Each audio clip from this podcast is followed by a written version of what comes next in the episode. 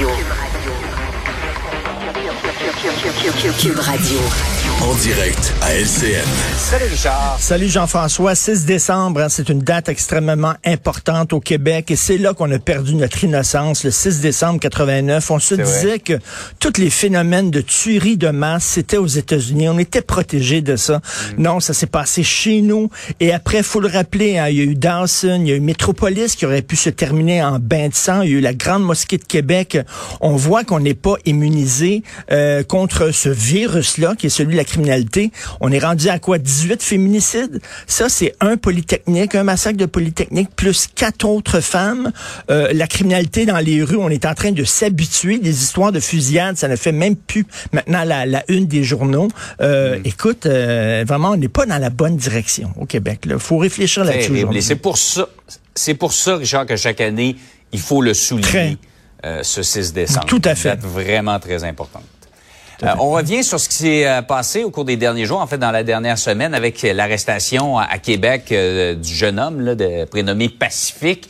il y a eu une manifestation devant l'Assemblée nationale en fin de semaine et tu voulais revenir sur les propos de Sol Zanetti de Québec ben oui, Ben des propos qui m'ont assez étonné. Alors Sol Zanetti a écrit sur Twitter, il a écrit avant d'avoir un portrait complet de la situation, j'ai pris la décision de ne pas prendre part à la manifestation pour mhm. Pacifique aujourd'hui aujourd'hui et de retirer mon don à sa campagne GoFundMe parce qu'il avait donné de l'argent à cette campagne de ce sous-financement pour euh, mhm. payer euh, bon ses, recours juridiques.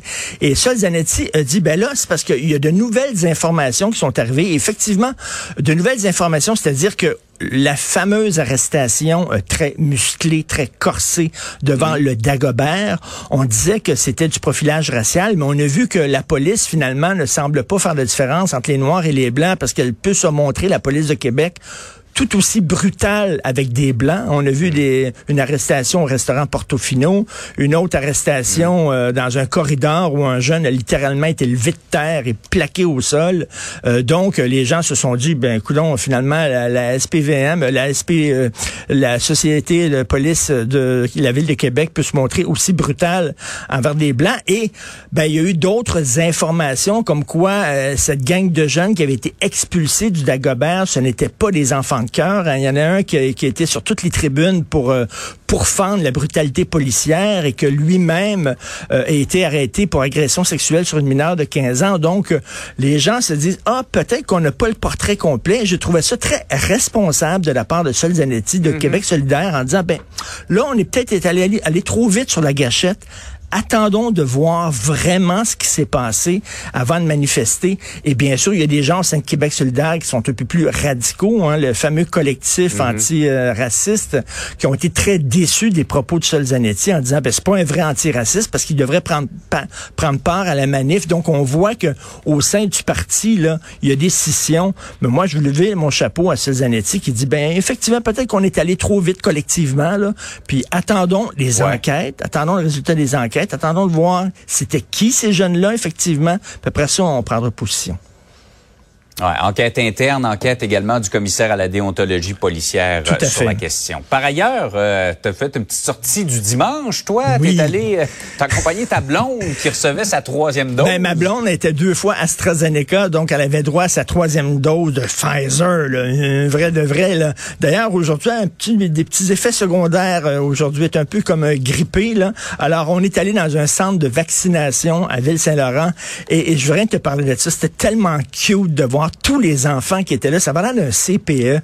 Puis tu sais, la pub du gouvernement avec des enfants qui ont l'air des petites peste là, avec la langue, là, hum, comme ça, là, puis qui dit ben, il ressemblait à ça. Il y avait, il y avait vraiment, et c'était drôle de les voir. Il y avait, on avait, il y avait un Spider-Man qui se promenait, un gars d'exemple Spider-Man. Il y avait une fille des étoiles et tout ça. Euh, il y avait des jus. Euh, il y avait aussi euh, une grosse télé où on, on, présentait des, des, films aux enfants lorsqu'ils attendaient le fameux 15 minutes après. Mais c'était drôle de voir tous les enfants qui étaient là, qui étaient fiers. il y avait une famille, entre autres, il y avait une mère qui était là avec ses trois enfants enfants, puis elle les a photographiés, puis les trois qui montraient leur vaccin, tout ça. Euh, je trouve c'était encore formidablement euh, euh, organisé. Et moi, ma personnalité de l'année, on est rendu à la fin de l'année, ma personnalité de l'année, c'est Monsieur Mm. Paré. C'est le directeur de la campagne de vaccination. Ouais. Je trouve que ça roule comme sur des roulettes et c'était bien de voir des enfants de toute origine, de toute communauté qui étaient là, tout contents, puis avec la petite face là, hum, comme ça. c'était vraiment de voir ça. Donc, bravo. Mais c'est vrai que ils sont fiers, hein, tu le mentionnais, Ah oui. ils ont l'impression de participer à quelque chose, de Oui. pouvoir aider eux également. Oui, exactement. Puis ils se font photographier, là, puis euh, ils montrent ça, puis ils sont très contents. Et euh, c'est très, très le fun de voir ça. Ça fait chaud au cœur. D'ailleurs, avec Omicron qui s'en vient, avec le temps des fêtes, faut accélérer Oui. le pas. Hein. Faut- on veut Oui. ait le plus possible de vaccinés pour le temps des Et fêtes. même si, docteur- si- même si Dr Arruda joue au Père Noël aujourd'hui, il faut quand même rester prudent. Je pense qu'il va se baser, il va, il va se- s'en remettre à la responsabilité des gens. C'est bien beau de fêter Noël, mais il faut quand même faire attention. Absolument. Richard, passe une belle journée. Hein! La COVID. Hum! Salut. Salut.